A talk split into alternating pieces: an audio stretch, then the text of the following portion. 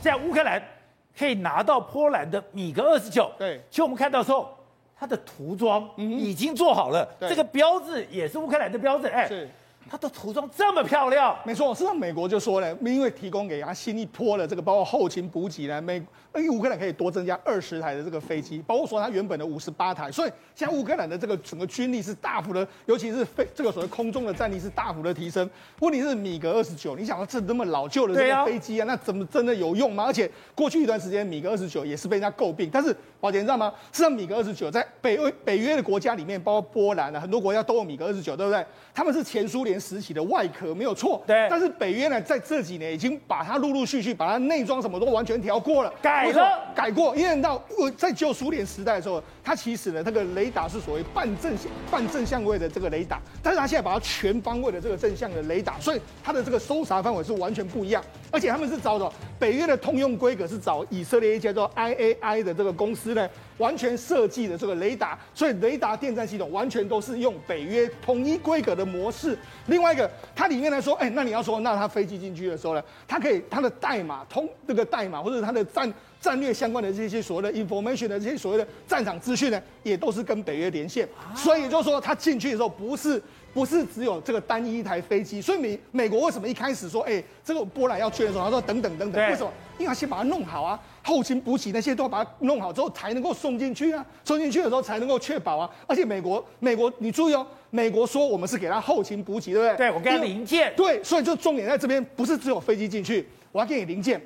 因为你只要起飞一次的话，我就要给你非常多的零件。对，所以美国是要等到我零件都准备好之后，我再一次送进去给你。所以我的外表是米格二十九，对，可是里面的内装已经是北约版的内装了。对，不只是这个雷达这个提升，它连飞弹都提升。飞弹，飞弹也是用以色列的这个飞弹。所以现在整个这个米格二十九的这个战力呢，跟过去苏联时期的米格二十九是不一样的。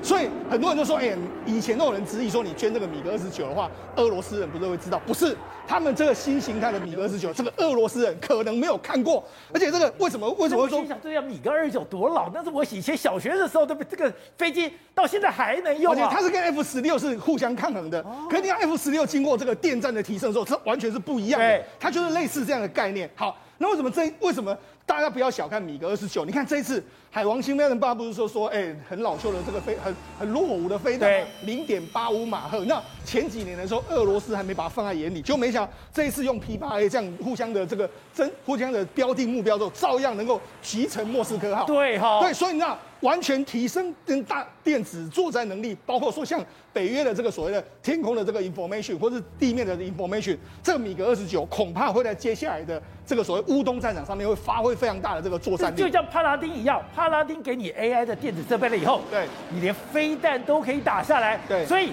现在美国就等于就要在测试。对，我现在把这个旧瓶装新酒，对，放在战场上，到底有多大的功能？对，所以呢米格二十九来了之后，就跟这个包括苏联的所有的空军要做一个进行的对决的这个状况。那另外一个防空的话，萨姆三百来了，包括说你看我们前几天讲到的这个英国的星光飞弹。甚至是硫磺石的这个反导反坦克的这个导弹，甚至刚才我们讲了挪威新捐的这个飞弹，西西北风的这个飞弹，一个一个都来。所以这种大型的火炮全部都来之后，我们在讲，你有没有注意到？其实现在这些新新的武器来说，是反而是防空领域，就是大家争这个制空权，这都是高空对决的。第一个。飞机来了，在星光飞弹也是防空。空另外包括说像这个萨姆三百也来了，包括说像反坦克飞弹，它也可以打低空的飞弹。包括刚才挪威捐的这个西北风的这个飞弹，也是近程飞弹。然后美英国给你的这个导这个所谓装导弹的这个装甲车，也都是防空用。所以要现在顿巴斯要开始打之后，地面上反战争固然很重要，但是谁先抢到了所谓的空空优的话，可能会让这场大战里面会出现不一样的转折，会出现。所以之前泽伦斯基一直抱怨说，我现在没有提供权，对希望能够关闭领空。对，美国都不置可否。可是现在，真正的空中大战才要开始。对，在整个乌东战场上面来说的话，恐怕这个空优是一个非常重要的一个一个重要重点。好，那我们就讲嘛，事实上这个这个星光呃这个。海王星飞海王星飞弹刚布局的时候，你看，这是当时呃这个二零二一年的时候呢，当时的一个报道，就是乌克兰装了这个反这个所谓海王星反导弹系统的时候，那当时呢，俄罗斯是怎么说呢？他说海王星的反导弹采用这个。低音速的这个飞行，这个技术已经过时了。那我们俄罗斯拥有的这个飞弹是这个射程是在两倍多，我们俄罗斯的铠甲防空系统可以有效的防对抗这种导弹。当时他们是完全没有把海王星飞弹放在眼里，就说啊，这个一定没有用的啦，已经不会不会赢我们俄罗斯的。就没想哎，这一次的这个他们的莫斯科号就在奥德萨外海被两颗飞弹这样击中。所以你来说，事实上，如果你是旧瓶的话，哎，换上一个新的这个不一样的武器或者不一样的这个导引系统的时候，武力会更加强大。但体会，现在普迪抓狂了。刚刚讲的，你看到跟绍伊古在见面的时候，手一直握在桌子里，要是更火，他就可以把冰冻了。这么愤怒之后，他又把洲际飞弹给丢出来。他说：“谁敢再欺负我们的话，我就要给他好看。”对，但是我认为他在寻求跟拜登谈判。因为为什么你知道吗？因为这颗洲际飞弹打打出来的时候，它是根据 New START 呃 START Treaty，就是所谓的呃，看到跟美国之间的一个核核方面的一个导弹的协议，通知美国，先通知美国，所以美国他说我也收到你的通知了。然后之后呢，他说这个东西我们并不惊讶，没有意外，不惊讶的概念，这什么意思呢？所以你说如果我要吓人，我发就发了。可是。我在发之前还特别打电话跟美国说，哎，对不起啊，我要发一个洲际导弹飞弹。是，那代表什么意思呢？俄罗斯跟美国的沟通管道是畅通的，并没有说因为这个战争，然后双方停止沟通管道。那之前不是马克宏说说要停止打电话给这个普丁了吗？但是问题是美俄之间的沟通管道还是畅通，那个热线还在。对，热线还在，所以代表说这个他是从自己的。俄罗斯的这个西边一直打到勘察加半岛东边，所以它是一个洲际弹道，它的威力可以足足以毁掉一个法国，也可以足以毁掉一个德州。也就是说，什么意思？要吓我？它上面装着核弹头就可以毁掉一个法国。一个飞一个导弹头，一个核子导弹头。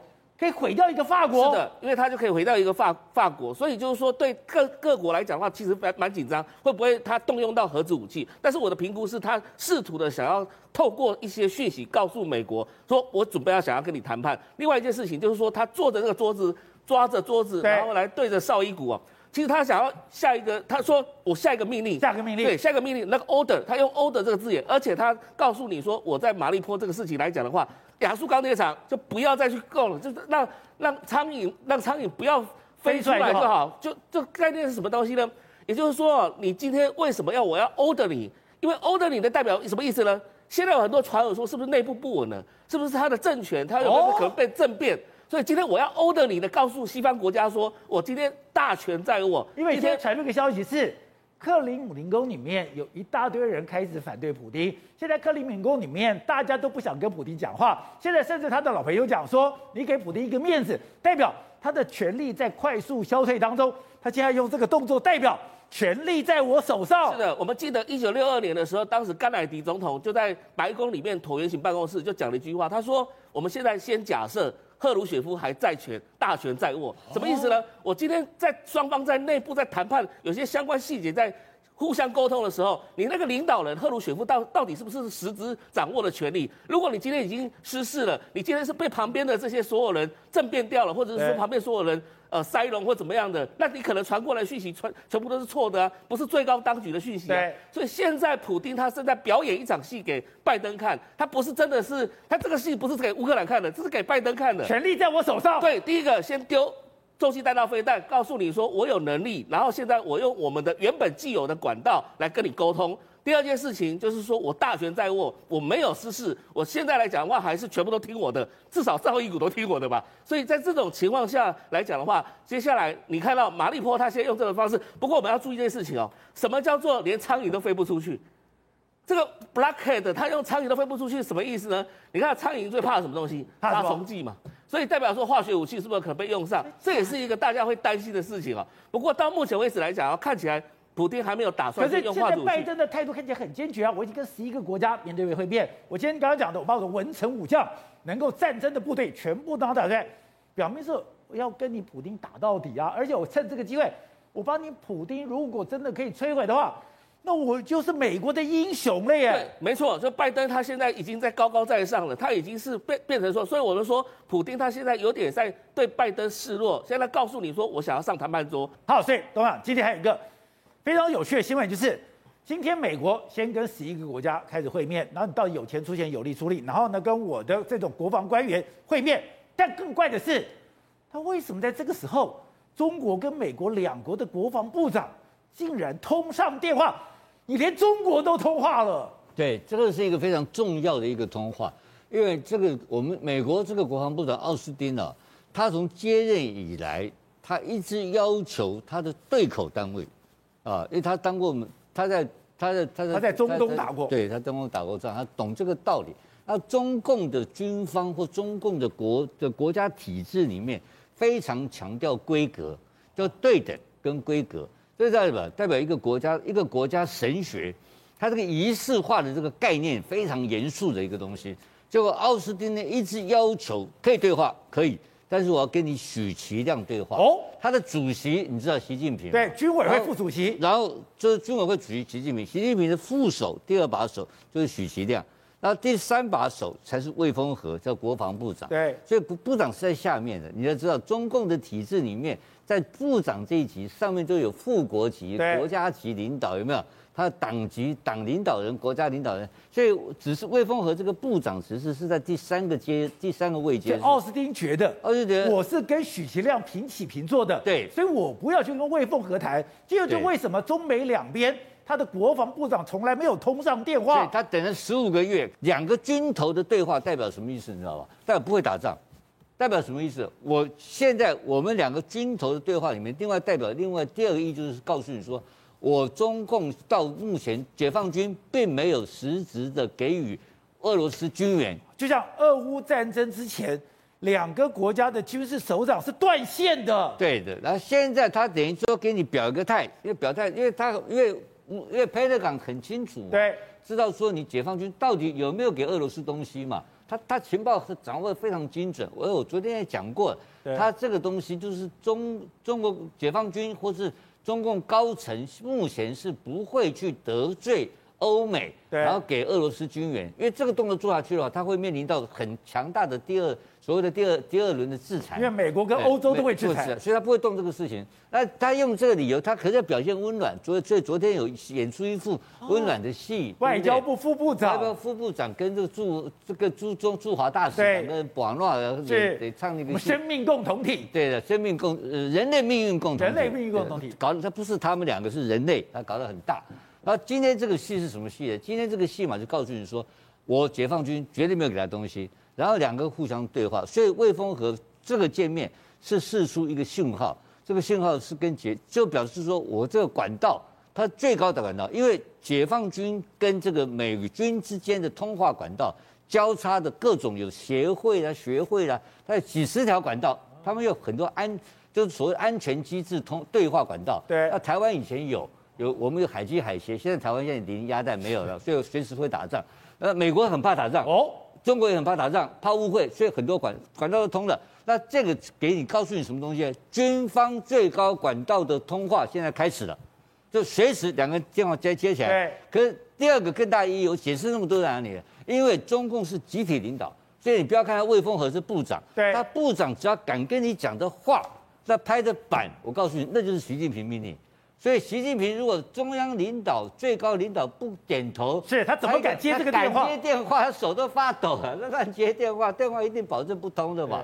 所以这个是集体领导的结果。我们知道，在美军原来是过去十五个月刁难他嘛，啊，你想睡海，我不爱跟你共嘛。对。那过去是找麻烦嘛，那现在回到务实的，因为要打仗了，然后两个气氛就对了。所以今天这个代表什么意思呢？代表俄罗斯。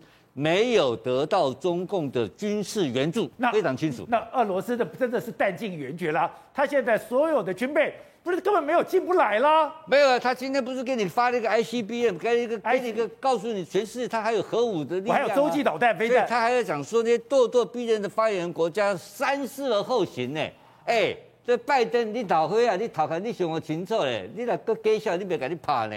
他叫警告啊，是。拜登今普京今天讲的话多狠啊，对不对？你在啰嗦，跟刘宝杰啰嗦，明天出去扁你，干嘛？呛虾嘛，呛虾，他在呛虾，他哪里有软？他根本不软，他后面有六千个导，就核核武，然后他按个桌子给全俄罗斯看，您别老大啊，那么硬的个普丁啊，他谁怕谁呀、啊，对不对？那中国不一样，中国今天就有两场。那军方讲人类命运共同体，然后外交讲人类命运共同体，外交也是。然后习近平跑到博鳌也也演讲，也讲人类命呃人民反对单边主义，然后要有安全，要有提出这个时候全球安全创新。你看这个国家多伟大，中共这个中华人民共和国突然间变成全世界最伟大的国家，全球安全倡议都不是提什么地方性的小事情，什么上海浦东封城那个是小事情，那个十个一两百个人小事情呢、啊，那个全球他现在只谈天下事，不谈地方事，